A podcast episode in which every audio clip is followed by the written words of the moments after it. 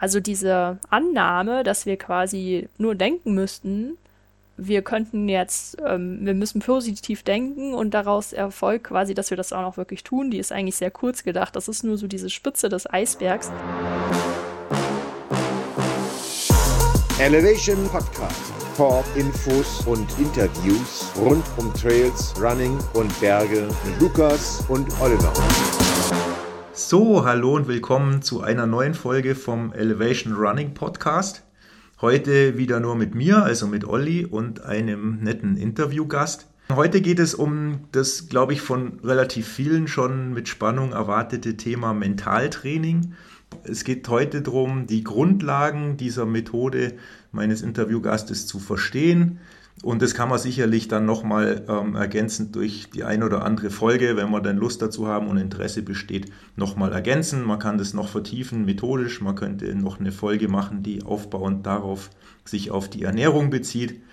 Aber ähm, ich glaube, das wird heute für alle eine recht interessante Geschichte und ich bin auch ähm, überzeugt, dass da jetzt einige ein grundlegendes anderes Verständnis von Mentaltraining haben werden oder mal ein Gefühl kriegen, wie man an sowas rangehen kann.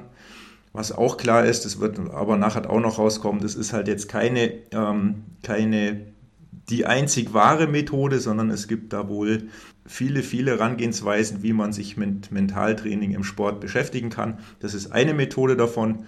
Ich selber habe die ausprobiert. Für mich hat es bestens funktioniert.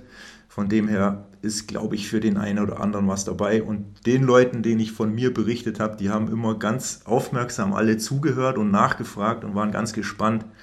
Von dem her, glaube ich, passt es. Es ist jetzt nicht so zu verstehen, dass man sich heute diesen Podcast anhört und sagt, okay, bei meinem nächsten Rennen wende ich das an, was ich im Elevation Podcast gehört habe. Und dann kann ich meine Tiefs, die ich während dem Lauf oder während meiner Einheit habe, einfach ausknipsen. Das wird nicht so sein. Sprich, Mentaltraining heißt deswegen Mentaltraining, weil man tatsächlich die Methoden ähm, lange und ja vielleicht auch mühselig trainieren muss, damit man sie verinnerlicht, so wie man halt seine Muskulatur auch trainieren muss. So viel mal als Einstieg von mir. Ich bin auf jeden Fall richtig froh, dass das so schnell geklappt hat.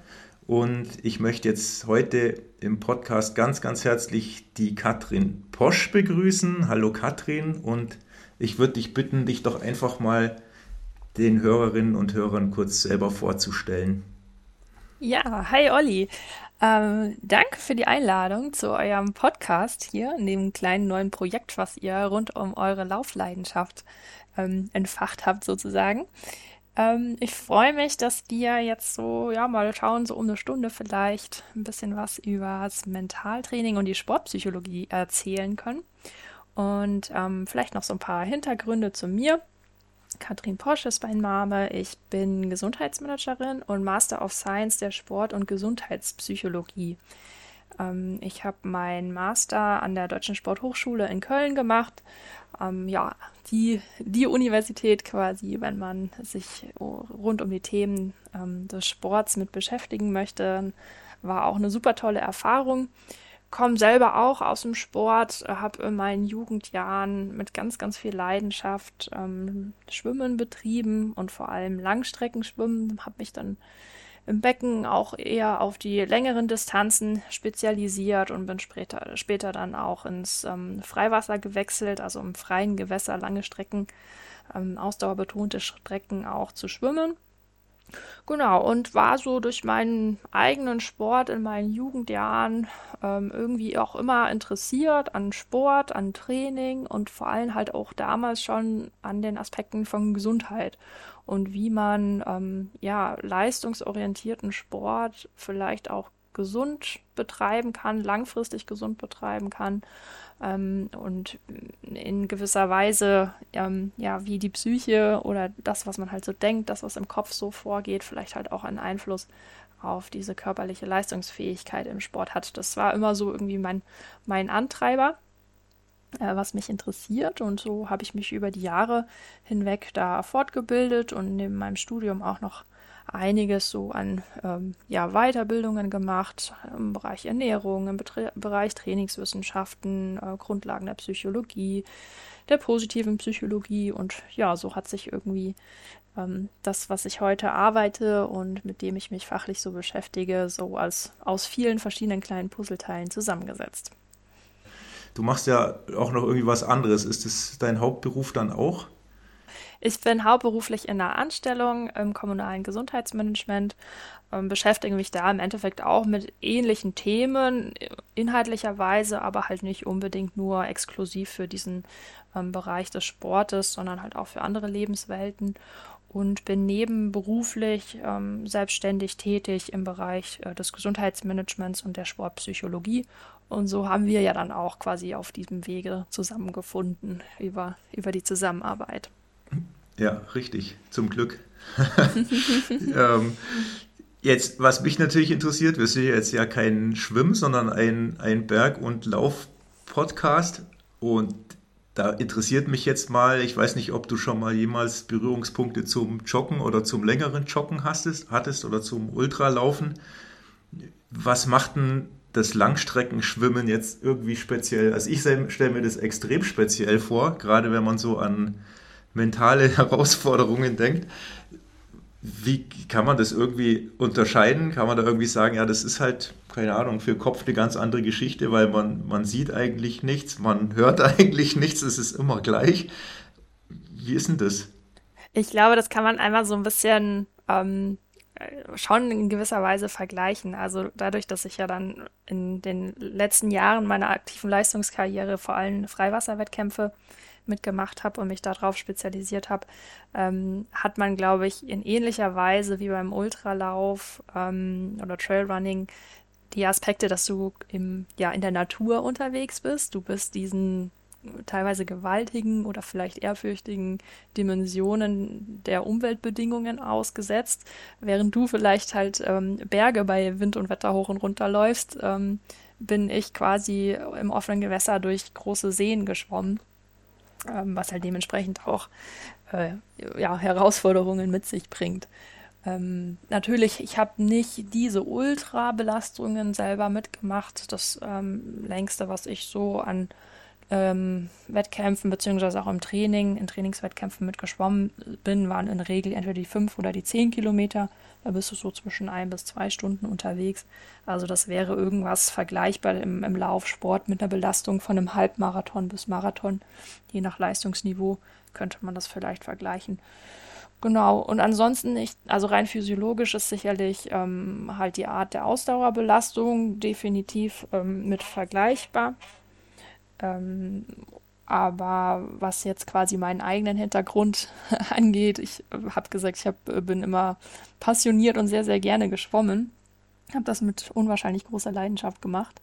Ähm, und gute Schwimmer sind in der Regel schlechte Läufer und das, dieses, dieses Vorurteil trifft auf mich leider zu. Ich habe es immer mal wieder probiert, mich an den Laufsport heranzuwagen, so lebensphasenmäßig, mal mehr, mal weniger und mache es eigentlich auch gar nicht so ungern, aber dass ich jetzt sagen könnte, ich kann jetzt wirklich eine gute Laufbelastung von einer Stunde oder sogar noch mehr machen, das ist einfach nicht so mein Ding. Da fühle ich mich im Wasser wesentlich wohler.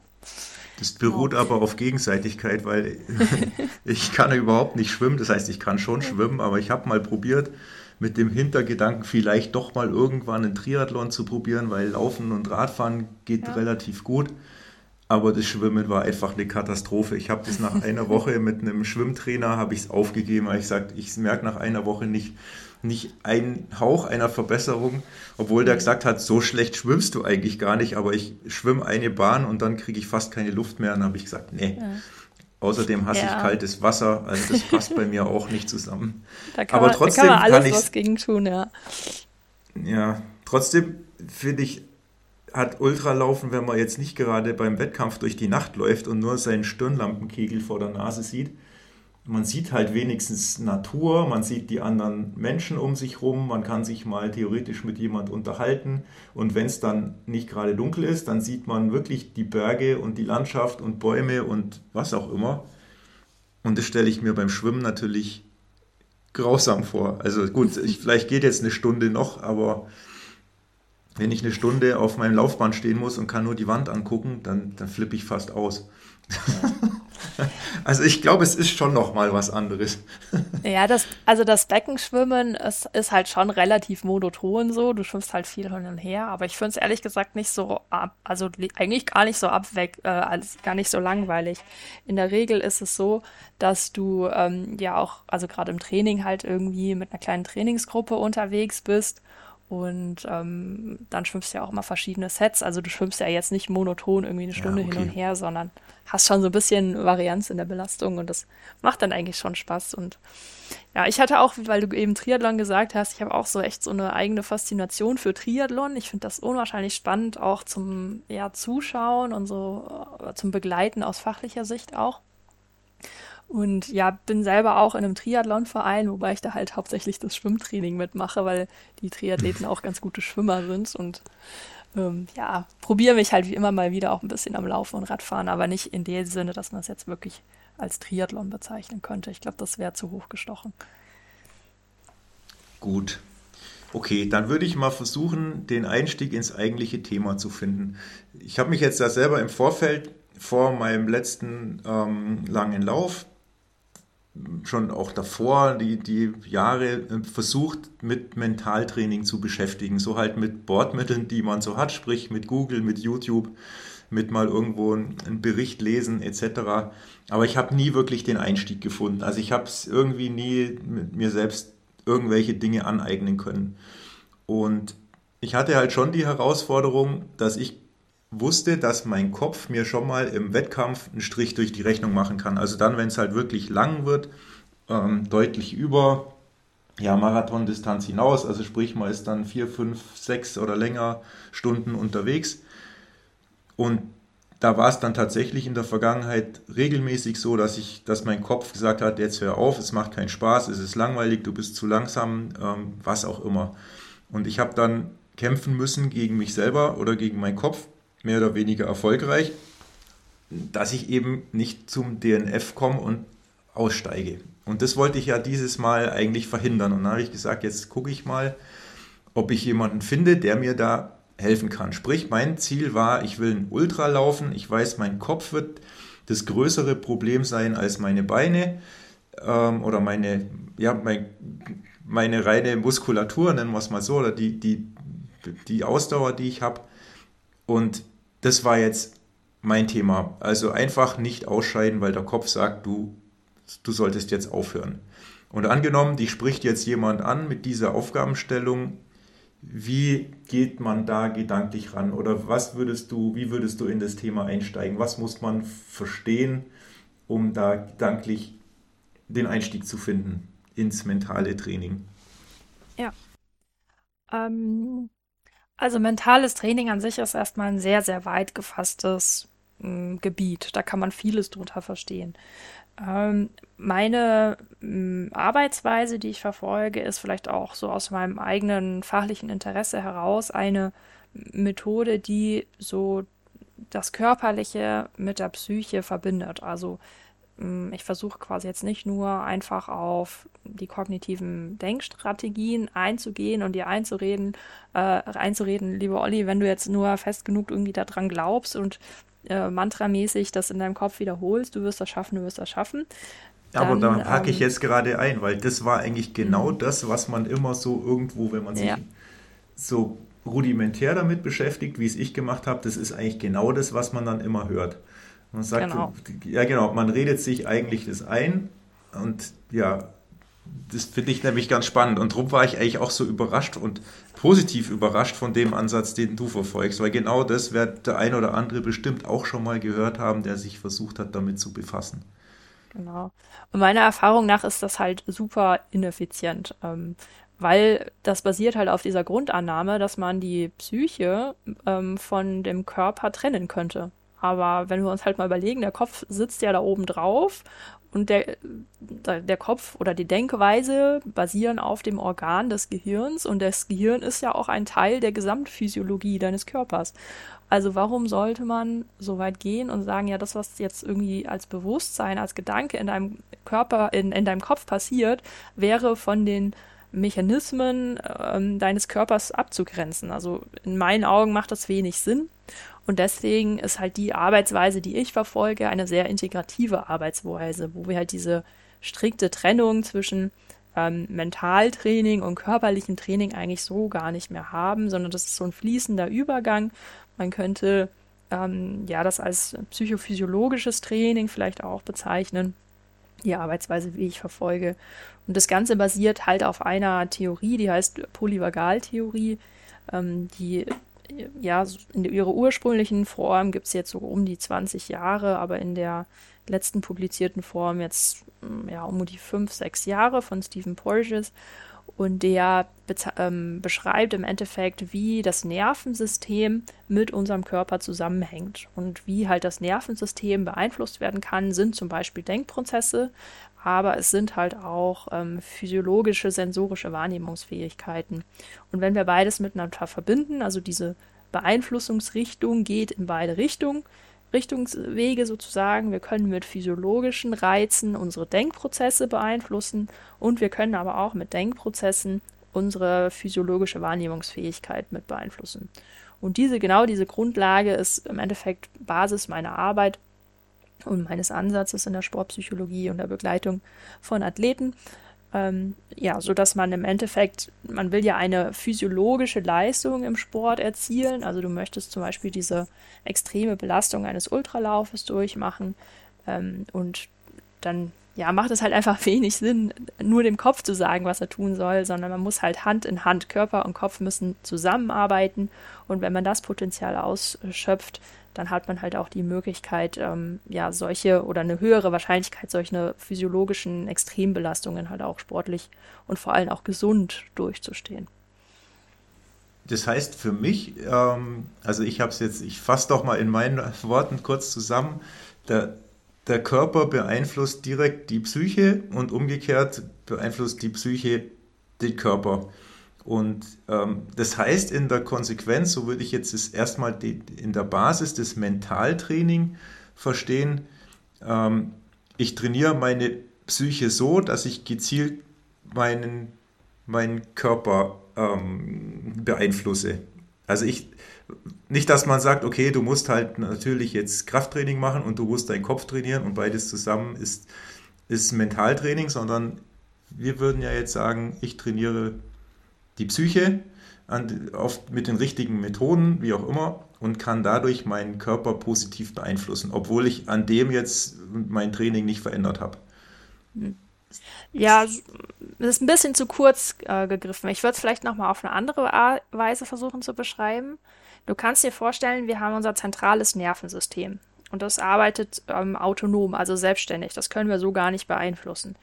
Und mhm. dieses zentrale Nervensystem beeinflusst in unserem Körper als auch in unseren Gedanken alles, was so passiert. Also die, das Nervensystem sagt zum Beispiel, äh, ich brauche jetzt Energiebereitstellung, bitte mach aus Glucose Energieträger, die ich jetzt in meinem Lauf verbrauchen kann. Das Nervensystem sagt auch, ähm, bitte mach dem Olli jetzt äh, gute Gedanken, weil der soll jetzt den Lauf durchhalten. Oder bitte demotiviere den Olli, weil ähm, der ist gerade so energetisch an seinem Limit, dass er es jetzt eigentlich gesünder wäre, aufzugeben. Ja. Also diese Annahme, dass wir quasi nur denken müssten, wir könnten jetzt, ähm, wir müssen positiv denken und daraus erfolgt quasi, dass wir das auch noch wirklich tun. Die ist eigentlich sehr kurz gedacht. Das ist nur so diese Spitze des Eisbergs, sondern es gibt halt noch viele ähm, äh, Prozesse im Gehirn, die eigentlich halt ohne Bewusstsein ablaufen und die erzeugen zum Beispiel halt auch Emotionen. Und diese zentrale Steuerungseinheit des Nervensystems können wir halt entweder durch diese Bewusstheit, also bewusste kognitive Denkprozesse beeinflussen und wir können die aber auch durch sogenannte periphere Nervenreize, also das ist alles, was wir sensorisch im Körper wahrnehmen können, hören, sehen, mhm. fühlen, schmecken, riechen, können wir auch unser Nervensystem beeinflussen. Und das hat auch ein gewisses Verhältnis zueinander. Also, wenn du dir vorstellst, äh, mal bildlich gesprochen, wir sind jetzt beim Tauziehen und wir haben äh, von 100 Mann haben wir, ähm, haben wir haben wir 80 durchschnittlich kräftige Männer und Frauen, die an diesem Seil ziehen auf der einen Seite. Und wir haben 20 äh, genauso durchschnittliche Männer und Frauen, die auf der anderen Seite des Seils ziehen. Ähm, und das sind dann diese 20 Prozent, die, der Anteil sind ähm, die ist der Anteil der Nervenleitbahnen, die aus unserer bewussten Kognition, also aus unserem Gehirn ins Nervensystem gehen, während 80 Prozent aller Nervenleitbahnen aus dem Körper ins zentrale Nervensystem gehen. Und wenn du jetzt durch, äh, wenn du dir das jetzt wirklich mal bildlich vorstellst, also wir sind da jetzt beim Tauziehen und 20 äh, gegen 80 ziehen jetzt an einem Seil ungefähr alle gleich kräftig. Was meinst du, was kommt dabei rum? Tja, die 80 werden gewinnen.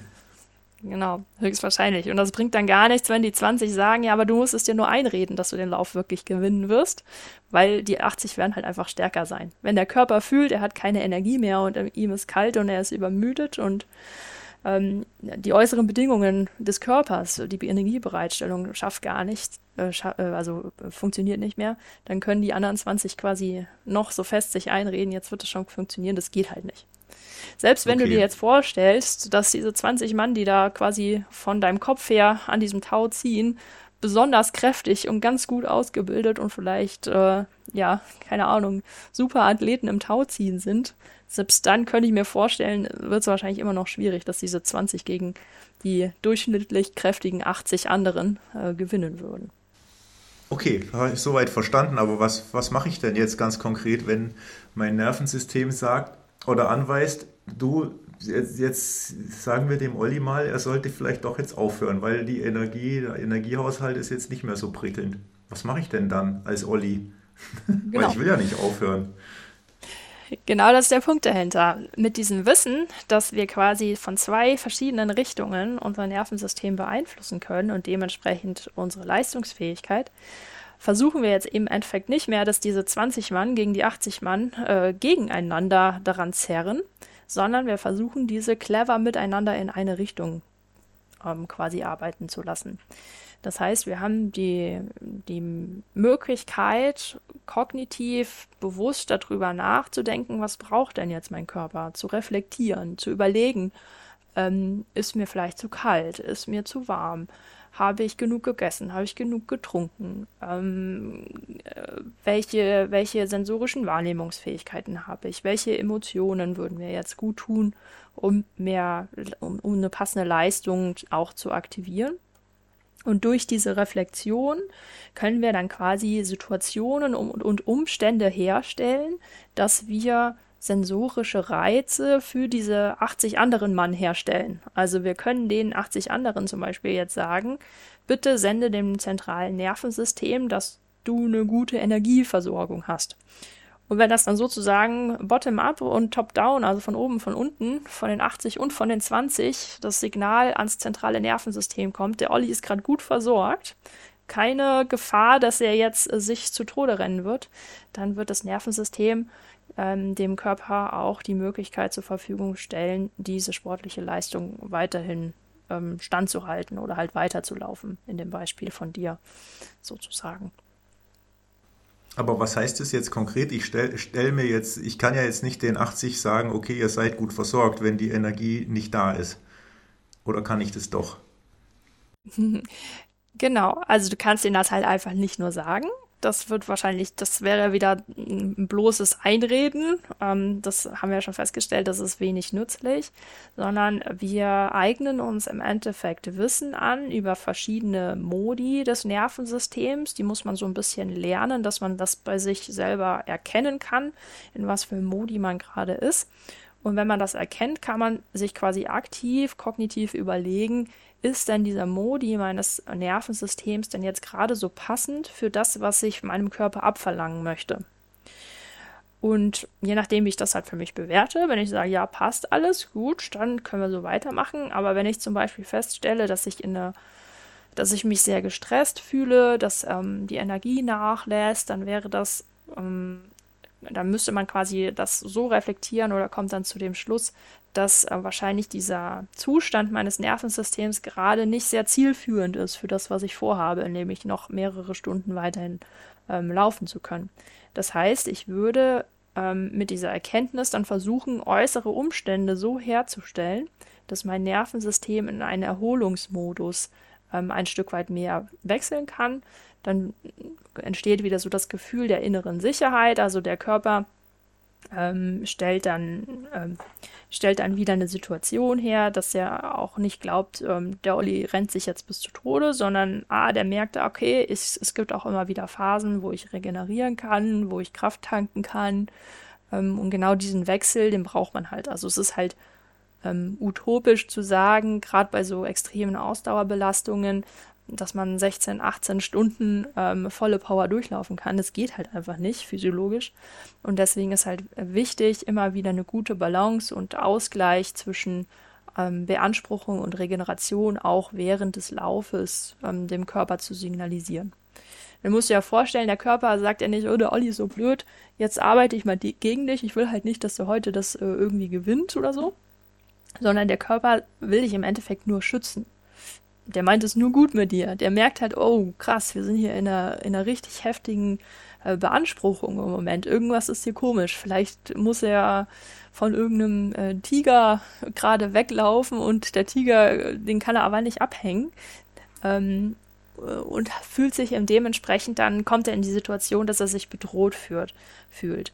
Und ähm, er versucht halt nur im Endeffekt ein Überleben zu sichern.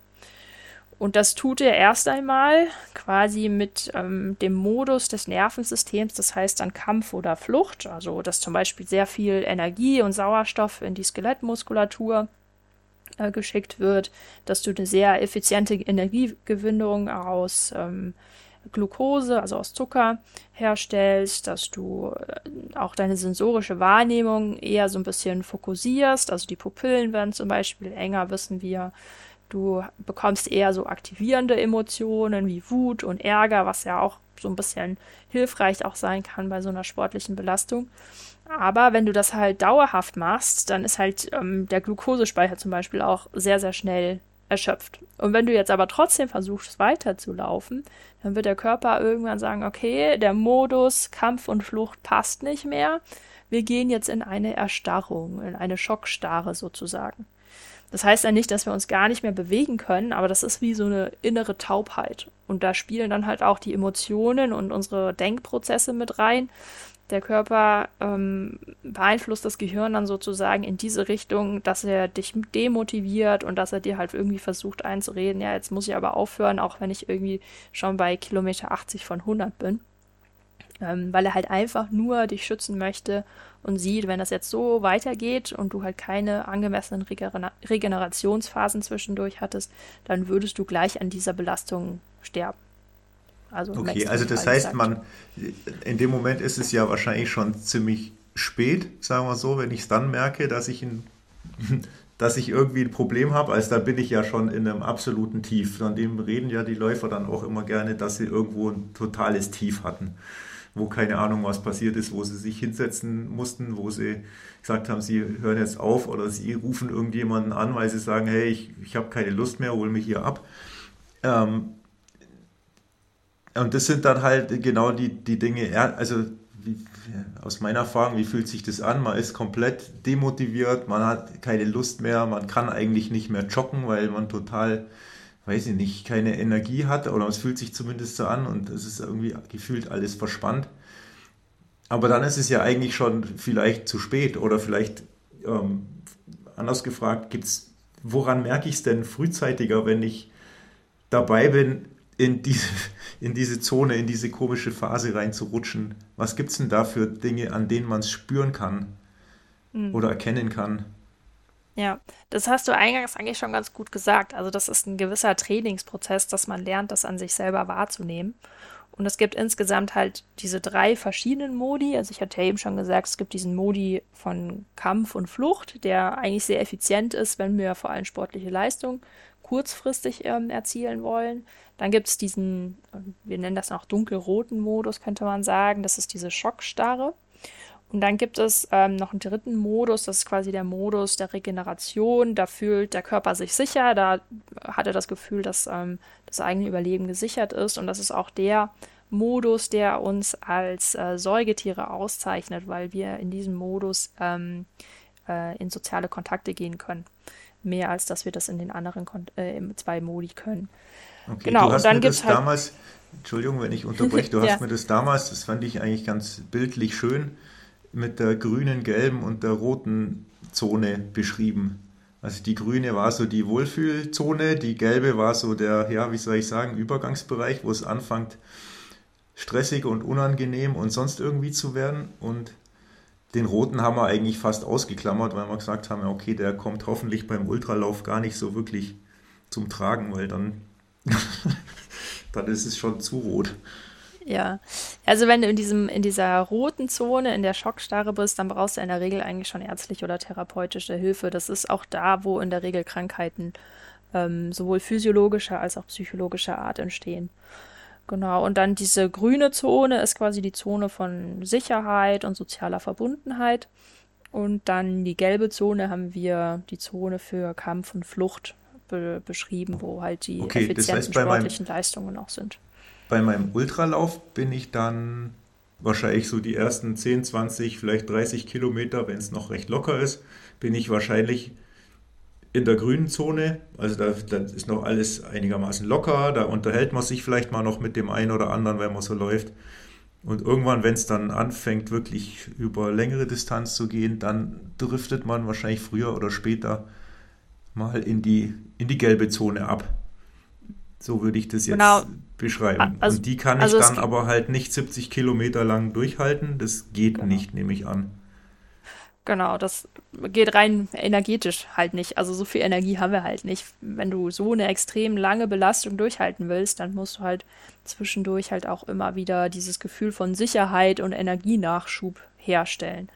Und diese drei Modi, die gibt es auch nicht nur in Reihenform, also das sind halt so fließende Übergänge. Das heißt, wenn du jetzt anfängst zu laufen, hast du vielleicht schon noch einen recht hohen Anteil am grünen Modus, aber trotz alledem ähm, wird da auch schon, ja, bestimmt, sag ich mal so, um die Hälfte oder anteilig zumindest auch schon gelber Modus mit dabei sein.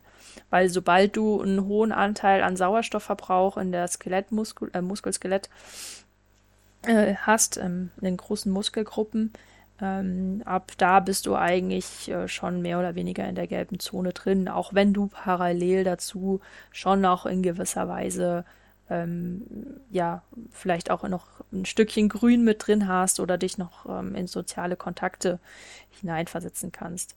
Es ist eigentlich auch immer ein ganz guter Indikator. Ähm, ich weiß nicht, ob du gut so in Kopfrechen-Sachen bist oder so. Ähm, oder irgendwelche etwas höher beanspruchende kognitive Denkprozesse. Also für mich ist das zum Beispiel Kopfrechnen. Du kannst merken, sobald du ähm, eine höhere Sauerstoff, ähm, in den großen Muskelgruppen hast, desto weniger wirst du parallel noch äh, in, imstande sein, Kopfrechenaufgaben zu lösen.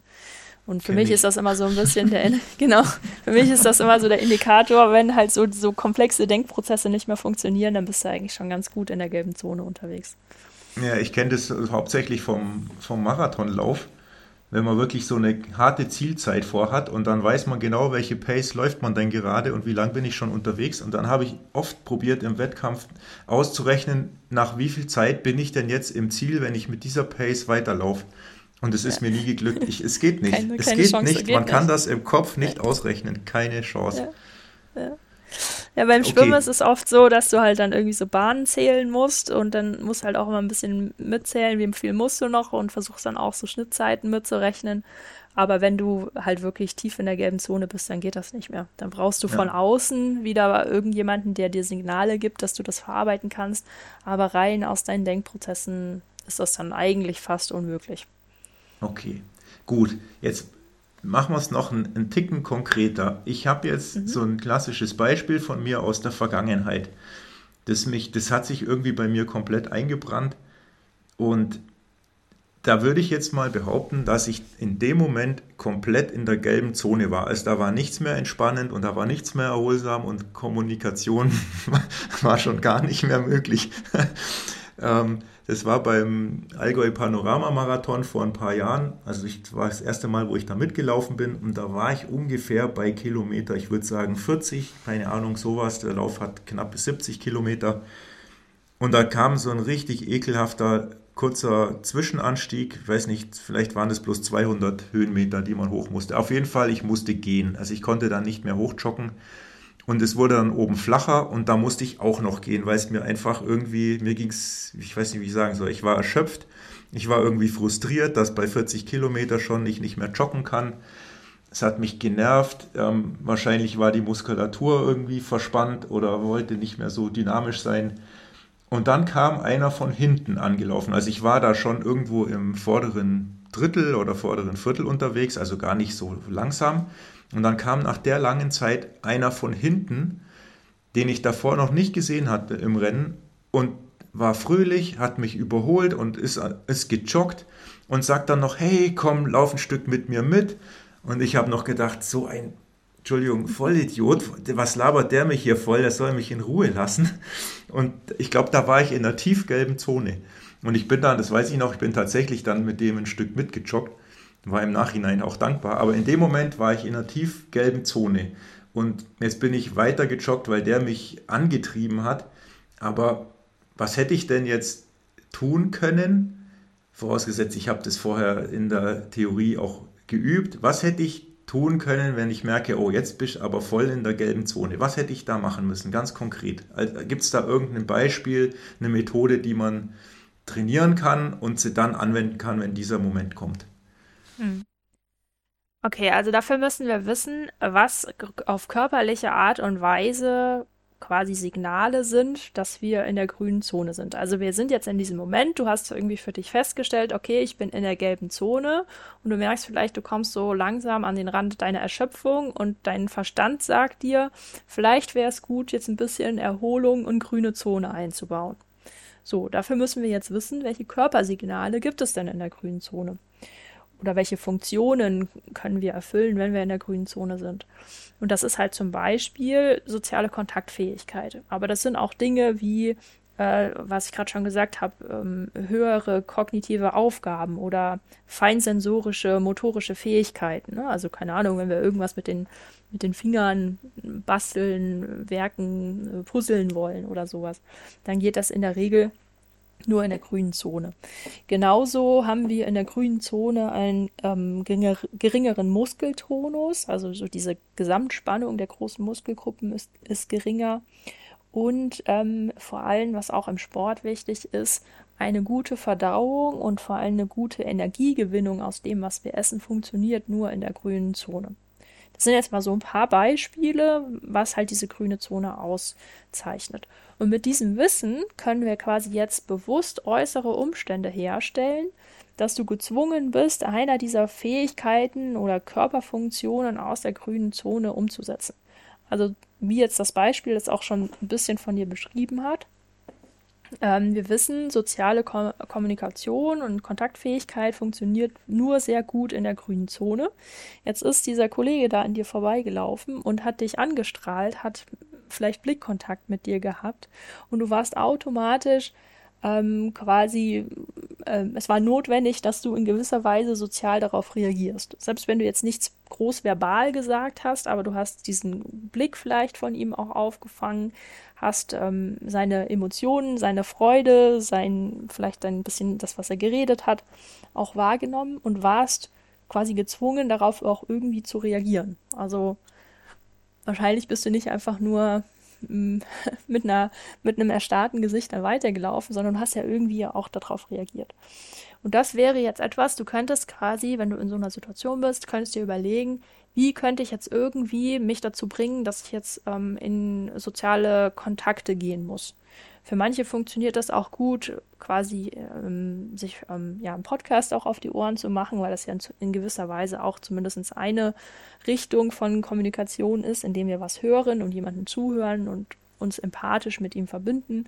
Du könntest aber auch dir überlegen, ob es halt Mitläufer gibt, mit denen du einfach ein bisschen irgendein Smalltalk machst oder ob du jemanden anrufst oder jemanden eine Sprachnachricht schickst. Ganz egal. Hauptsache in irgendeiner Weise mit jemandem sozial interagieren oder kommunizieren. Das wären Möglichkeiten, weil wenn du diese äußere Umstände herstellst, dann wird deinem ähm, Nervensystem sozusagen signalisiert, okay, ähm, jetzt ist die gelbe Zone nicht mehr zielführend, sondern wir brauchen gerade die Funktion für soziale Kontaktfähigkeit. Und deswegen wird er dich dann von gelb mehr in die grüne Zone schicken.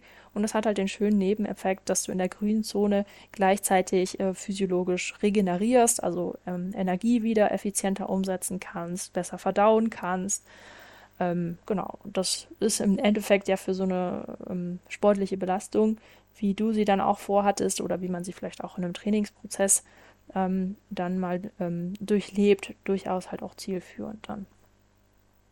Heißt es dann auch, das habe ich jetzt noch so am Rande rausgehört, jetzt kennen wahrscheinlich die meisten, die so lange Sachen machen, so lange Läufe laufen, dass sie sagen, nach einer gewissen Zeit, ich kann einfach auch nichts mehr zu mir nehmen. Jeder weiß, er sollte ständig sich verpflegen und trinken und essen und Regel und Gel und irgendwann berichten die meisten, ich habe einfach nichts mehr reingebracht. Ist es dann auch ein Anzeichen dafür, dass man eigentlich die ganze Zeit in der gelben Zone mehr oder weniger unterwegs ist und der Körper nichts mehr essen möchte und selbst wenn man was reingebracht hat, kann man es nicht sinnvoll verarbeiten? Ja. Und im Umkehrschluss genau. führt es dann dazu, dass einem die Energie ausgeht und dass es eigentlich immer noch schlimmer wäre. Sprich, ich müsste eigentlich schauen, dass ich sage jetzt mal ganz plump vor einer Verpflegung muss ich halt gucken, dass ich mich spätestens da mal wieder in irgendwie in die grüne Zone reinbringe, wie auch immer ich das mache, durch dass ich mal langsamer gehe, dass ich irgendwie so eine mentale äh, Methode oder sozialen Kontakt trete oder wie auch immer dass ich dann, wenn ich an der Verpflegungsstelle bin, sagen kann, okay, jetzt, jetzt bin ich so weit in der grünen Zone, dass ich was zu mir nehmen kann und dass mein Körper auch damit was anfangen kann. Ganz genau so ist es. Also wenn dieses Gefühl von ich krieg absolut nichts runter und habe keinen Hunger aufkomme, dann bist du in der Regel wirklich äh, im tiefgelben, in der tiefgelben Zone mit drin. Du musst dir vorstellen, wir haben ja ähm, keine unlimitierte Energiereserve, auf die wir zurückgreifen können.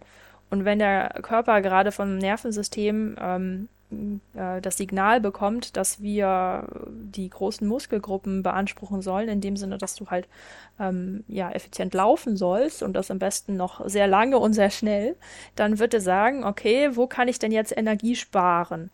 Und Energie sparen kann er bei den Verdauungsorganen, bei den Geschlechtsorganen, beim Immunsystem. Da zieht er quasi überall Energie ab. Da ist dann auch weniger Blutvolumen, da ist ein bisschen weniger Sauerstoff, was hingeht.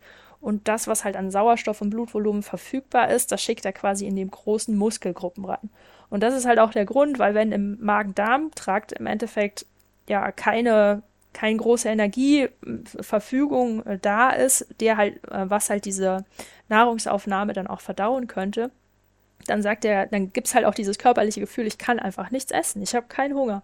Und selbst wenn du da was, denn wenn du dann was esst, isst, wird es auch weniger effizient ähm, verstoffwechselt. Genau.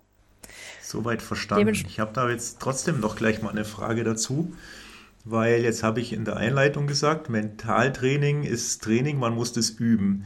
Das, was ich jetzt gelernt habe, muss ich ja nicht üben, weil jeder kann eine Sprachnachricht jederzeit aufnehmen, ohne das üben zu müssen. Also den sozialen Kontakt ist eine super, super Waffe. Die hat bei mir ja auch schon das ein oder andere Mal nach deinem Training oder nach dem Coaching mit dir mehr als bestens funktioniert und mich wirklich aus Löchern rausgeholt, wo ich nie gedacht habe, dass man aus so einem Loch wieder rauskommen kann. Ähm, aber was gibt es denn jetzt noch an weitere Möglichkeit, um ja, dem, den 80 Mann, die in die falsche Richtung ziehen, zu sagen oder das Signal zu geben, nee, ähm, eigentlich alles gut. Ähm, wir, ziehen jetzt, wir ziehen jetzt in eine andere Richtung weiter. Oder gibt es da noch eine Methode, die wirklich jetzt, die man wirklich üben müsste? Kann man da noch eine beschreiben? Hm. Also die Methoden sind immer sehr, sehr individuell. Ich habe ja auch mit dir eine eigentlich sehr ausführliche Anamnese auch am Anfang gemacht, um dich so ein bisschen kennenzulernen, um deine körperliche Situation kennenzulernen, um dich als Typ so ein bisschen kennenzulernen. Und dementsprechend sind halt auch die Methoden, die daraus erwachsen, ähm, sehr individuell.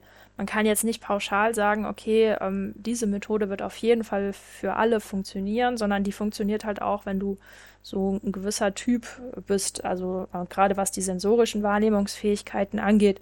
Manche reagieren besser auf akustische Signale, manche brauchen haptische Signale.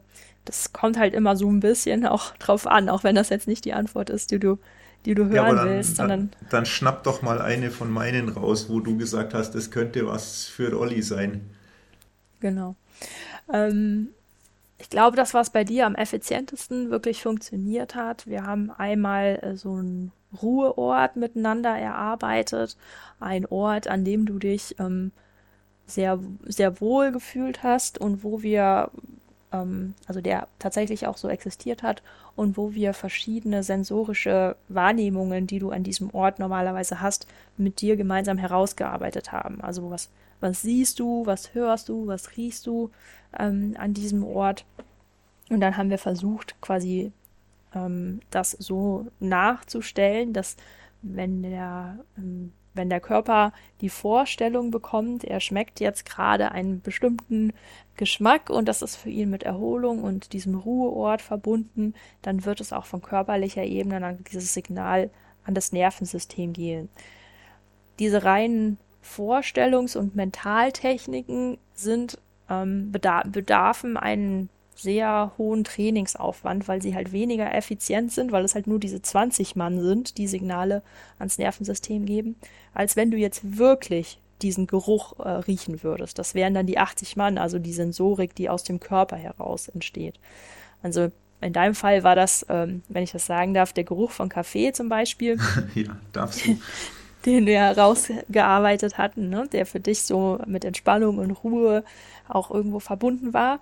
Und wir könnten das jetzt sehr intensiv eintrainieren. Das bedarf auch einen gewissen Trainings- und Zeitaufwand, dass allein schon diese Vorstellung dann auch dieses körperliche Signal an dein Nervensystem gibt und dich dann in diese grüne Zone rein katapultiert.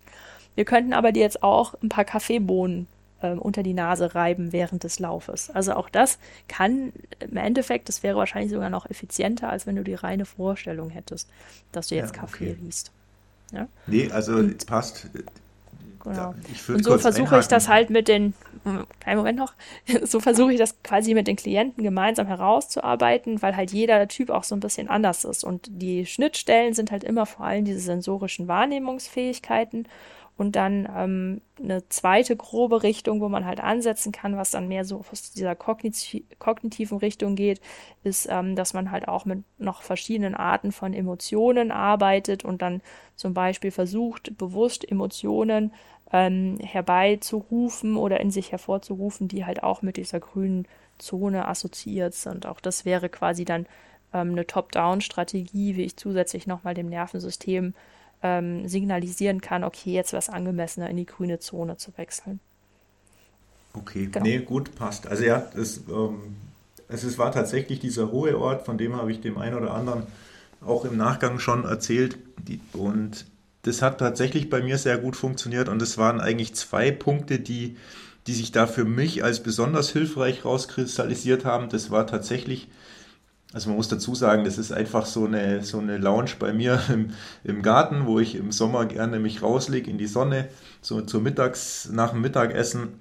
Und da gibt es eine Tasse Kaffee und da liege ich in der Sonne und, und habe einen schönen Blick. Und es ist warm. Und was halt da wichtig war, war eben einerseits dieser Kaffee, der irgendwie eine wichtige Rolle spielt. Und das andere war tatsächlich mein Hund, den es leider jetzt nicht mehr gibt, den einen. Den zweiten habe ich zum Glück noch oder haben wir zum Glück noch.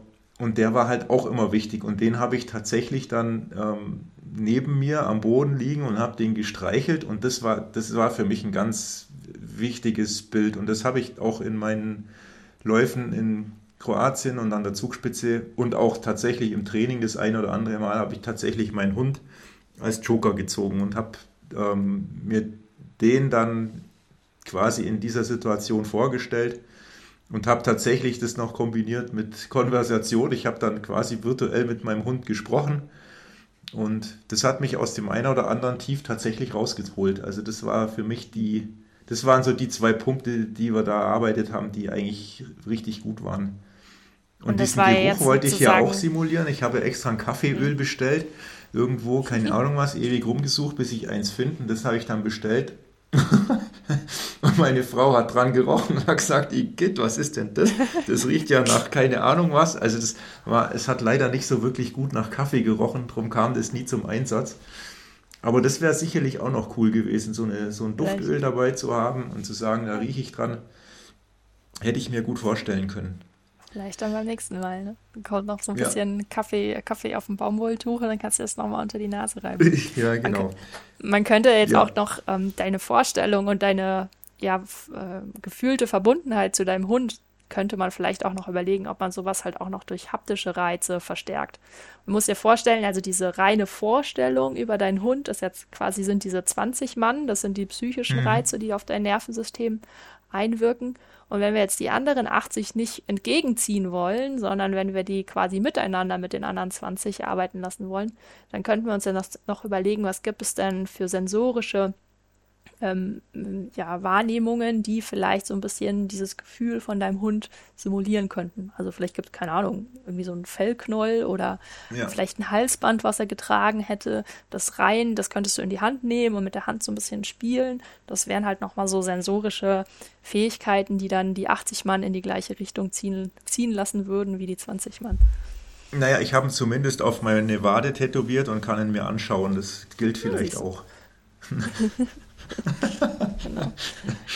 Ja, und so sind ja, die Methoden okay. halt super individuell. Also es kommt halt immer so ein bisschen auch auf die Lebensgeschichte und auf so den Persönlichkeitstyp des jeweiligen äh, Coaches drauf an, welche Techniken man ja, dann ja. halt auch erarbeitet.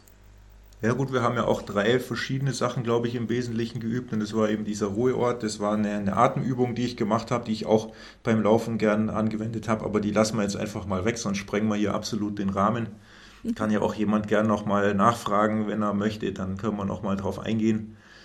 Und es war eben diese, ja, dieses, ähm, diese Fingerübung, wo man diese fünf Emotionen quasi abgespeichert hat und dann durch Finger aneinander tippen aufrufen konnte. Wobei ich mich mit dem ich persönlich am schwersten getan habe. Mhm. Ja, das braucht auch immer so ein bisschen Übung und nicht jede Übung passt immer gleich gut zu jedem. Also das muss man halt so ein bisschen für sich ausprobieren. Deswegen ist halt auch der Anspruch zu denken, okay, ich mache jetzt irgendwie eine oder zwei ähm, Einheiten ähm, sportpsychologisches Training oder nimm mir halt mal so zwei Coachingstunden, der wird meistens halt nicht zielführend sein, weil es braucht diesen Trainingseffekt und es braucht so ein bisschen ausprobieren, was passt denn zu meinem Typ und zu meiner Art von Belastung und ja, das ist halt wie ein ganz normaler sportlicher Trainingsprozess. Also nur weil du jetzt irgendwie dreimal laufen gehst, hast du halt auch nicht den Anspruch, ähm, dann gleich 100 Kilometer durchlaufen zu können. Okay, gut. Also jetzt mache ich nochmal das Beispiel von vorhin. Also ich laufe da diesen Lauf, ähm, nach 40 Kilometer kein, keine Kraft, keine Lust, ein absolutes Tief. Ich bin nur noch am Gehen und ich merke das und jetzt kommt keiner, der mich motiviert dann hätte ich jetzt in meinem Beispiel halt zum Beispiel mich versucht, in meinen gedanklichen Ruheort zu übergeben, hätte mich mir vorgestellt, ich bin auf dieser, ich liege auf dieser Couch, ich streiche dabei meinen Hund, ich stelle mir den Geruch von Kaffee vor, ich hätte im Idealfall vielleicht sogar dieses Stück, dieses Kuscheltier-Fellstück dabei, was auch immer. Und ähm, das wäre so eine Möglichkeit gewesen, um um mir das Signal zu senden oder meinem Körper das Signal zu senden, ja, du bist eigentlich gerade, du bist, eigentlich gerade in einer entspannteren Situation und man kommt quasi in diesen, in die grüne Zone zurück. Man kann in dem Moment ein bisschen regenerieren und wieder Energie tanken und wird dann, wenn es gut läuft, nach einer gewissen Zeit auch wieder in der Lage sein, ein, ein Stück zu joggen und es wird nicht mehr so schwer fallen. Genau. Und gerade halt im Hinblick auf diese langen Ausdauerbelastungen, ähm, wie sie halt auch im, ja, im, im äh, Trailrunning ähm, typisch sind, ähm, ist halt, spielt halt dieses Thema Ernährung halt auch eine super wichtige Rolle. Und wir wissen halt, dass in dieser grünen Zone die Verdauung am allerbesten funktioniert. Das haben wir eben auch schon gesagt, dass du halt in der gelben Zone auch eigentlich fast keinen Hunger hast und selbst wenn du was isst, dann wird es halt auch nicht richtig verstoffwechselt oder manche erbrechen ja dann auch oder kriegen vielleicht auch sogar Durchfall. Das sind dann auch so Überlastungserscheinungen in der Regel. Ähm, das heißt, wir wissen, die Energie, die du in deinem Körper speicherst, die wird nicht äh, für 16 Stunden durchlaufen reichen, sondern du musst schon regelmäßig auch immer wieder Energie nachführen und deinem Körper damit auch das Signal geben, okay, da kommt auch regelmäßig was nach. Ich habe jetzt keine Angst, dass ich ähm, äh, verhungern werde oder halt keine Energie mehr habe und dann irgendwann im Extremstfall auch, auch tot umfalle. Und deswegen regelmäßig gerade bei Ausdauerbelastungen darauf achten, immer einen guten Wechsel zwischen Gelb und Grün haben. Beides ist effizient, beides hat seine Vorteile. Also kein Modus ist irgendwie schlechter oder besser als der andere. Beides hat seinen Zweck und seinen Sinn auch irgendwo. Aber für diese speziellen Arten von Ausdauerbelastungen müssen wir halt klug ähm, beachten, dass wir diesen guten Wechsel, den regelmäßigen Ausgleich zwischen beiden Modis haben, dass wir dann auch so eine ja, extreme sportliche Belastung halt auch durchhalten können. Ich hatte da eine Frage mir noch notiert, aber vielleicht machen wir die ganz kurz, weil die Zeit rast quasi dahin. Ist, äh, ab, ab von welcher Zeit muss ich denn ausgehen, dass ich sage, ab da ist es für den Körper einfach nicht mehr machbar, diese gelbe Zone dauerhaft aufrecht zu erhalten. Also angenommen, ich will jetzt fünf Kilometer in Bestzeit laufen und keine Ahnung, das ist bei mir irgendwas, wenn es je nachdem um die 20 Minuten. Habe ich da das Problem schon oder ist es da eher, dass man schauen muss, dass man sich da wirklich in die gelbe Zone reinbringt und halt die nötige Aggressivität oder Anspannung hat, um, um da wirklich Höchstleistung geben zu müssen? Also ab welcher Zeit fängt es an, dass du sagst, okay, da muss ich jetzt wirklich auch mich mal wieder runterbringen und regenerieren? Also in der Regel haben wir für kurzfristige Belastungen, also es kommt natürlich auch immer auf die Belastungsintensität an, aber wenn ich jetzt mal von so einem Ausdauerlauf ausgehe, dann haben wir Energiereserven für anderthalb, wenn du sehr gut bist, vielleicht zwei Stunden, dass du durchlaufen könntest, ohne dich zu verpflegen. Aber wir wissen eigentlich, wenn du halt schon vorhast, dass du über eine Stunde laufen ähm, willst, dann solltest du eigentlich so ab einer Dreiviertelstunde, 50 Minuten, spätestens ab einer Stunde anfangen, schon wieder Energie nachzulegen und halt auch in die grüne Zone zu wechseln, anfangen dich zu verpflegen, Flüssigkeit nachzuschieben, ähm, dass du das dann halt auch auf eine gesunde Art und Weise halt irgendwie bewerkstelligen kannst. Und wenn du jetzt aber sagst, ähm, ich bin eher so bei einer Belastung von, was hast du gesagt, 20 Minuten, ähm, dann ist das in der Regel eigentlich halt auch komplett in der gelben Zone machbar.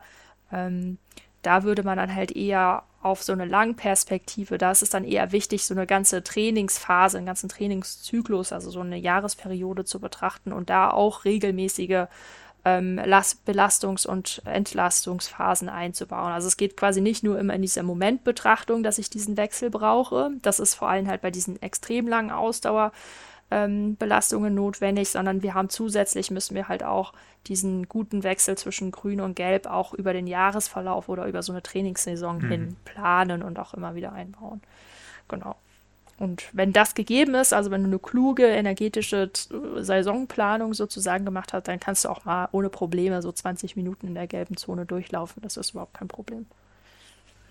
Okay, gut. Ich habe soweit glaube ich, verstanden. Mir war es jetzt aber auch nicht ganz neu.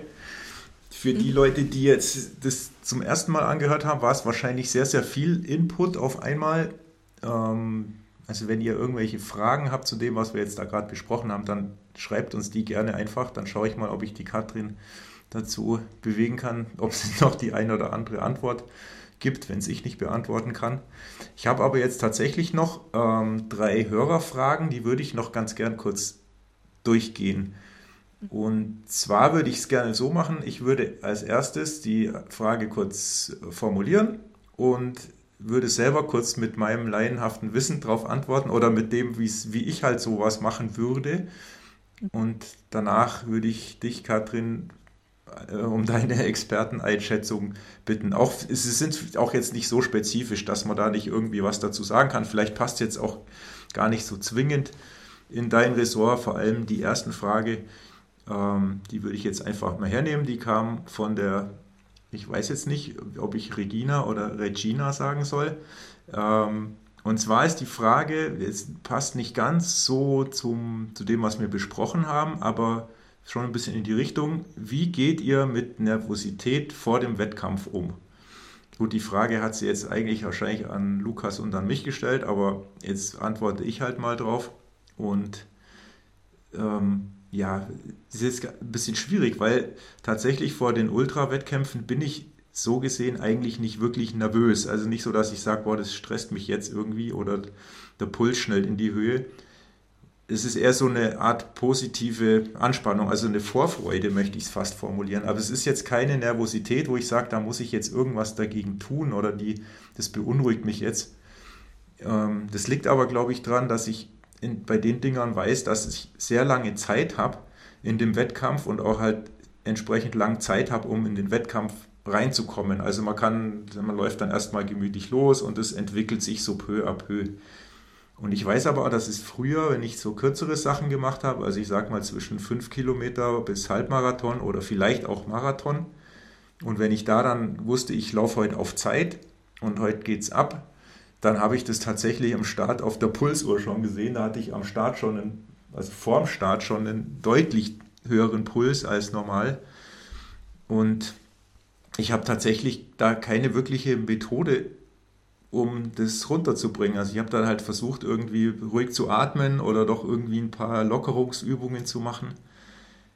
Aber ähm, ich musste mich da dann auch eher mal ein bisschen bremsen, dass ich nicht am Anfang gleich überziehe, dass ich da nicht zu schnell losrenne. Aber eine richtige Methode habe ich nicht. Aber vielleicht hast du da eine Idee, Katrin. Das ist interessant, was du sagst. Ähm, okay, also wir können das Ganze wieder quasi mit dem gleichen System psychophysiologisch betrachten. Emotionen sind auch hier wieder nichts Isoliertes in unserem Kopf, in unserem Denken, sondern das sind Emotionen und das ist ja Nervosität, ähm, sind quasi auch physiologische Zustände in gewisser Weise. Und was macht eine Emotion und ganz spezifisch Nervosität mit uns? Es aktiviert uns in der Regel. Ne? Also es ist so ein gewisser Energielevel, der irgendwie damit auch einhergeht. Und ähm, du hast es jetzt auch so mit so ein bisschen Freude oder Anspannung, aber schon in gewisser Weise eher positiv ähm, betrachtet. Das kann ja jetzt für die ähm, Regina vielleicht auch ein bisschen anders sein. Vielleicht ist für sie Ner Nervosität eher schon auch so ein bisschen was Aktivierendes. Man ist so ein bisschen hibbelig, aber vielleicht auch eher unangenehm. Und jetzt müssen wir uns einfach überlegen, okay, aktivierend ist das für das, was wir jetzt gleich vorhaben, gut ja, wenn ich jetzt so einen Lauf gleich starten werde, dann wahrscheinlich ist es schon gar nicht so schlecht, wenn ich so ein bisschen Energie in meinem Körper spüre. Und dann überlegen wir uns, okay, empfinden wir das eher als angenehm oder als unangenehm, diese Nervosität? Wenn es unangenehm ist, dann würden wir uns fragen, ähm, ist das vielleicht auch für diesen Moment, für den Lauf, den wir gleich starten werden, zielführend, weil ähm, so ein gewisse, ja, ein bisschen so Aggressivität, äh, ist vielleicht halt auch gar nicht so schlecht, wenn es darum geht, sich zum Beispiel in so einer Startsituation auch durchzusetzen. Ähm, wenn es jetzt aber so negativ wäre, dass es ähm, die Hörerin gleich wieder lähmen würde, dann würden wir uns auch da wieder überlegen, okay, wir sehen, wir sind jetzt entweder so dunkelgelb bis leicht rot oder zumindest sehr gelb. Ähm, wie könnten wir denn jetzt in eine physiologische Zone wechseln, wo wir uns äh, wohler fühlen oder wo wir glauben, dass dieser Zustand dann äh, zielführender wäre. Und du hast jetzt gerade gesagt, du hast so ein bisschen Lockerungsübungen gemacht und du hast ähm, tief geatmet oder auf deine Atmung so ein bisschen geschaut. Und genau das sind Sachen, die halt ähm, Zeichen für die grüne Zone sind. Ne? Also ein geringerer Muskeltonus wäre ein Zeichen für die grüne Zone. Und wir wissen, dass wir durch eine tiefe Bauchatmung auch äh, tendenziell eher in die grüne Zone kommen. Also Olli, du hast automatisch quasi schon psychophysiologisch yes. optimal darauf reagiert und mit, bist mit deiner Nervosität umgegangen. Und Sehr genau gut. so was macht man halt dann auch. Ähm, ja, könnte, sie, könnte die Hörerin sich dann auch überlegen, ist das, was sie empfindet, zielführend für das, was sie vorhat? Und wenn nein, wie könnte sie quasi Reize setzen, dass sie in einen anderen Modus reinkommt? Okay, sehr schöne Antwort, habe ich verstanden. so, die zweite Frage vom Niklas. Was macht ihr, wenn ihr überhaupt keine Lust zu trainieren habt? Eine herrliche Frage. Ich, ich feiere diese Frage, weil fast jeder kennt sie. Beim Lukas würde ich jetzt sagen, der ist jetzt nicht da. Man redet normal nicht über Leute, die nicht da sind, aber beim Lukas bin ich mir sicher, er würde sagen, ich ziehe das Training einfach durch, nach meinem Plan. Mir ist es wurscht egal. Ich habe auch mal keine Lust, aber ich ziehe es trotzdem durch. Hat er oft genug in seinen, in seinen Trainingsdokus so, so wiedergegeben. Da beneide ich ihn irgendwie dafür, dass er das so hinkriegt. Bei mir ist es tatsächlich relativ oft ein Kampf und regelmäßig verliere ich den auch. Also sprich, ich verliere ihn in dem Sinn, dass ich dann eben nicht trainiere und mich im Nachhinein vielleicht drüber aufrege. Aber ich gewinne ihn auch manchmal. Und bei mir ist es tatsächlich so, ich brauche, um wirklich ja, ähm, regelmäßig zu trainieren. Einen richtigen Plan habe ich ja nicht in dem Sinn, wo ich trainiere, aber ich brauche immer ein Wettkampfziel. Wenn ich das nicht habe, dann ist mein Training Larifari. Also wenn ich nicht sage, ich habe ein klares Ziel, auf das ich wirklich trainieren muss, um dieses Ziel zu schaffen, dann bin ich natürlich sehr geneigt, ähm, dann eher mal nicht zu trainieren. Wenn ich weiß, okay, das Ziel kommt immer näher, ich muss was tun, ich muss meinen Umfang steigern, dann ziehe ich es tendenziell auch öfter durch. Was mir sonst noch hilft, ähm, wenn es mal kritisch wird, ist tatsächlich zu sehen, was denn die anderen, nennen wir es mal so, so trainiert haben. Also sprich, wenn ich sehe, Mensch, der, der Lukas oder die Laufkumpels oder sonst irgendwelche Leute, die reißen da jeden Tag Umfänge runter. Das motiviert mich mitunter schon auch, dass ich dann abends doch nochmal sage, obwohl ich schon keine Lust mehr hatte, nee, jetzt gehe ich nochmal raus, jetzt, jetzt mache ich das. Und was ich glaube, was wirklich extrem hilft, hat alles, was ich jetzt erzähle, mit Mentaltraining noch gar nichts zu tun, ist, glaube ich, wirklich, dass man einen Plan hat, so wie es der Lukas auch hat, den man wirklich versucht, eins zu eins so durchzuziehen. Weil wenn man das mal, ich sag mal, wenn man zwei oder drei Wochen diesen Plan komplett durchgezogen hat und keine Einheit verpasst hat, dann will man ähm, in der vierten Woche die erste Trainingseinheit auch nicht verpassen, weil dann hätte man seine Trainingsstreak zerstört und dann wird man wahrscheinlich geneigt sein zu sagen, nee, ich will diese Serie nicht aufhören. Das wird dann schon fast so wie so einer, zu einer kleinen Sucht und zu einer gewissen Selbstverständlichkeit. Also ich glaube, wenn man mal richtig drin ist im Trainingsmodus, dann fällt es einem auch immer leichter und man wird weniger die Notwendigkeit sehen, mal ein Training nicht zu machen. Und was glaube ich halt auch noch wichtig ist, es gibt halt auch keine Lust, es es kann aber halt auch mal sein, dass, glaube ich nämlich, dass der Körper auch wirklich mal sagt, nee, du brauchst jetzt auch wirklich mal eine Pause.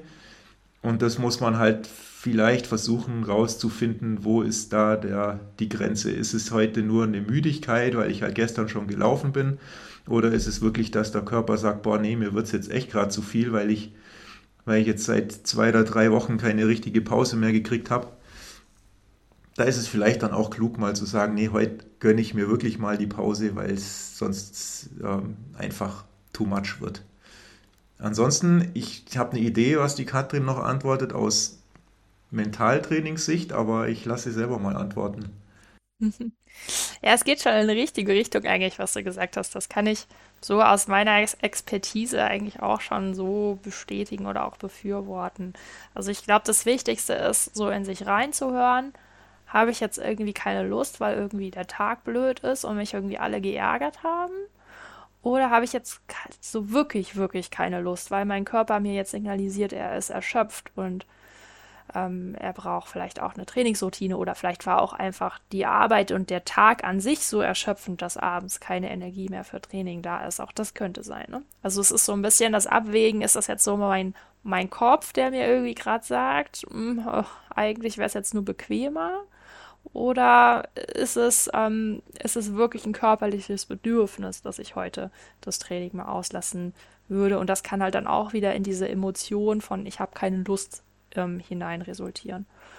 Und was du auch so gesagt hast mit langfristig Ziele setzen, auch das würde ich total befürworten. Wir wissen zum Beispiel auch, dass wenn wir regelmäßige Routinen haben, dass das unser Gehirn ähm, auch wieder Energie spart. Also etwas, was wir regelmäßig machen, müssen wir uns nicht täglich wieder überlegen, will ich das jetzt wirklich machen, sondern das wird dann zur Routine und spart Energie des Denkprozesses, jedes Mal wieder neu bewerten zu müssen, ob ich das jetzt wirklich mache.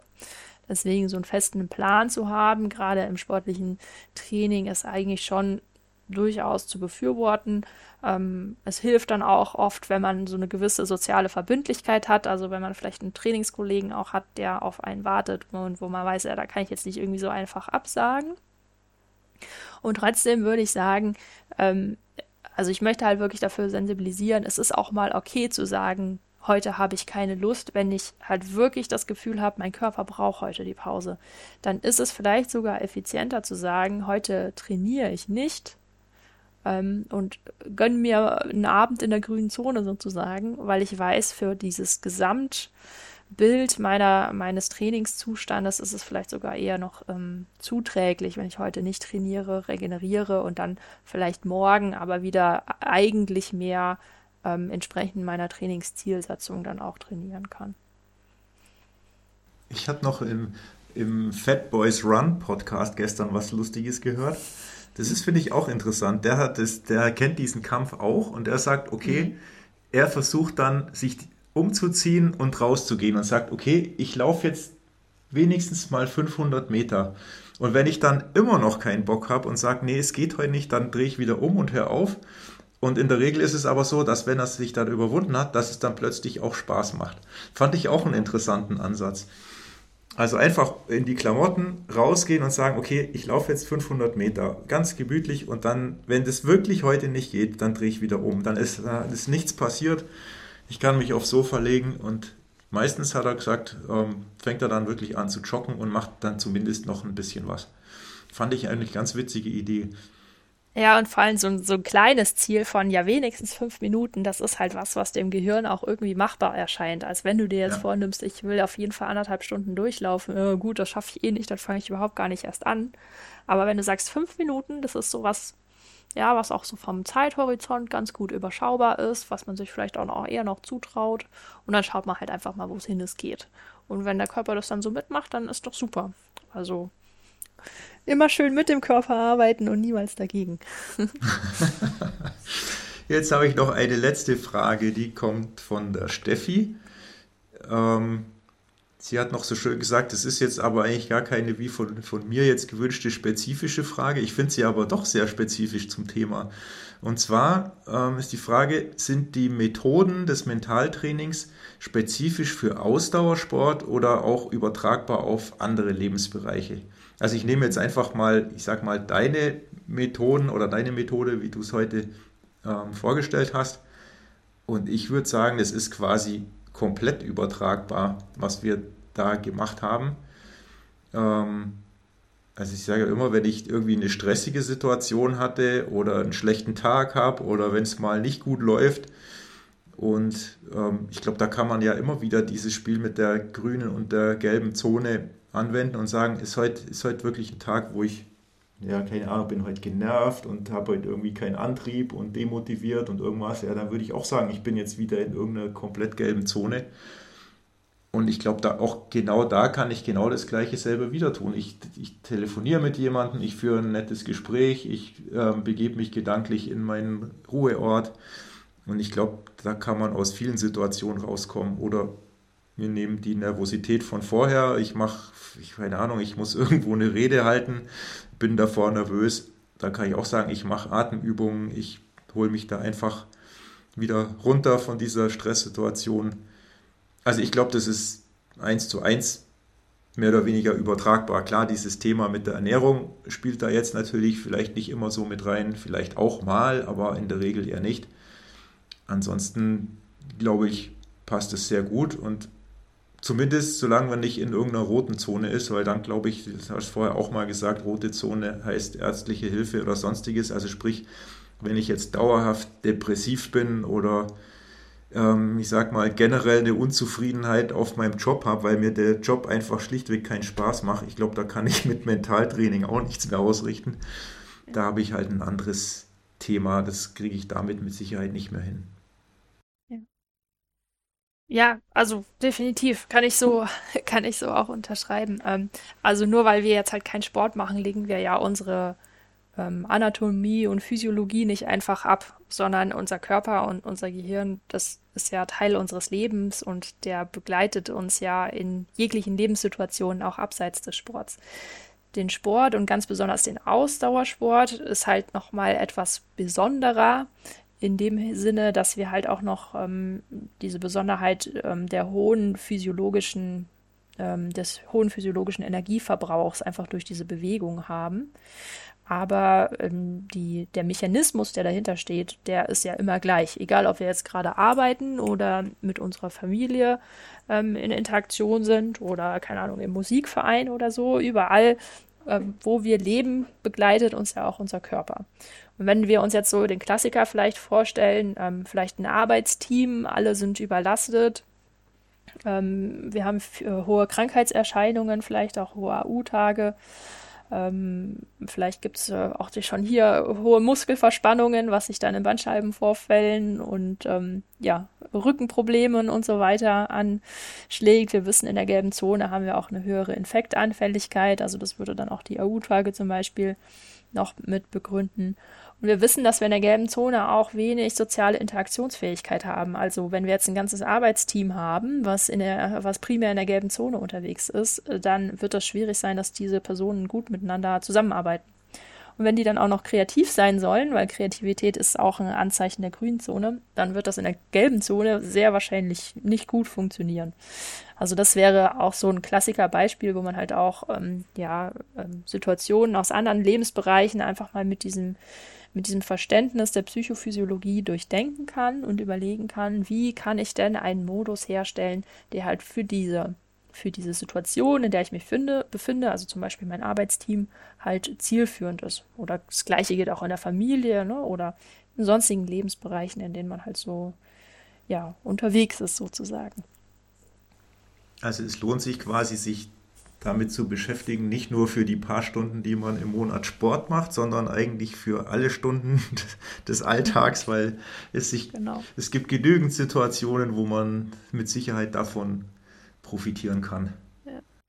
Und auch wenn man sich langfristig mit ähm, ja, seiner Gesundheit beschäftigen möchte, ne? also im Sinne auch ähm, ja, einer, einer, guten Lebensqualität bis ins hohe Alter, auch da ähm, geht es immer darum, dass man ja gut mit sich umgeht, mit seiner Gesundheit umgeht und im Endeffekt bestmöglich immer den Modus nutzt, der halt für die Situation gerade auch angemessen ist. Und wenn man das Wissen einmal gelernt hat und so die Grundlagen verstanden hat, dann kann man das halt wirklich auch in anderen Lebenssituationen für seine eigene Gesundheit, für seine Arbeitsfähigkeit auch einsetzen und dauerhaft umsetzen.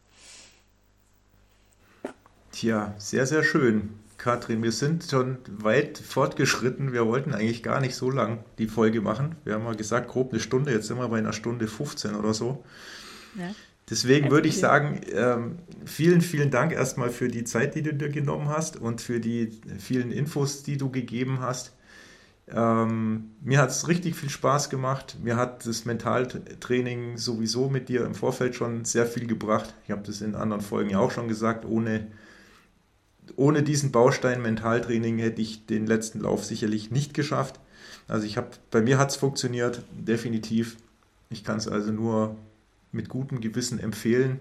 Bleibt für mich noch die Frage, wo kann man dir folgen, wie kann man dich kontaktieren, wenn man Fragen hat. Außer natürlich, dass man hier in der Folge noch Fragen stellen kann, irgendwo im Kommentarfeld oder im, im Chat, im Instagram, wie auch immer. Wo kann man dir folgen? Ähm, wo bist du zu finden? Genau. Also, ähm, ich habe für meine ähm, ja, sportpsychologische Tätigkeit, die ich ja nur nebenberuflich mache, habe ich auch einen Instagram-Account. Allerdings bin ich da tatsächlich nicht sehr aktiv, was jetzt so den Output angeht, aber schaue da schon immer auch regelmäßig rein und da könnte man mich auch kontaktieren ähm, wenn man Interesse hat. Das ist der Account, der heißt Body Mind Stories. Das können wir dann sicher auch nochmal verlinken. Ja. Und ansonsten findet man mich auch auf LinkedIn unter Katrin Posch. Ähm, da auch gerne Kontakt aufnehmen, das ist kein Problem. Und genau, also wer Lust hat äh, und Interesse an, an einer Zusammenarbeit auch hätte, kann sich gerne einfach mal bei mir melden. Das gibt immer so ein unverbindliches Kennenlernen und Beschnuppern miteinander, dass man überlegt, ob das auch so zu einem passt. Und dann kann man auch gemeinsam überlegen, ob vielleicht auch äh, ja, ein gemeinsames psychophysiologisches, sportpsychologisches Coaching miteinander zielführend ist, ob das das ist, was man möchte. Und ansonsten freue ich mich auch immer über Kontakte und Fragen und Austausch zum Thema. Da bin ich auch immer offen und könnte mir vorstellen, dass dadurch, dass es jetzt auch ein bisschen viel war, vielleicht so als erste Grundlage, das braucht immer so ein bisschen, bis man irgendwie die Systematik dahinter mal versteht und das alles sich so ein bisschen ähm, äh, ja, gesetzt hat, dass wir vielleicht zu dem einen oder anderen Thema auch nochmal miteinander reden werden. Ja, sehr gerne. Also ich komme da jederzeit gerne drauf zurück. Wie gesagt, an alle nochmal gerne auch Fragen hier einfach im Podcast stellen. Wir leiten die weiter, wir bringen euch im Zweifel zusammen, kein Problem. Und an der Stelle nochmal vielen, vielen Dank, liebe Katrin. Und dann hören wir uns bestimmt in irgendeiner Folge in der Zukunft nochmal. Dankeschön. Ja, danke, Olli, für die Einladung. Hat mir viel Spaß gemacht. Bis zum nächsten Mal. Das war eine weitere Folge von Elevation Podcast Talk, Infos und Interviews rund um Trails, Running und Berge mit Lukas und oder Oliver.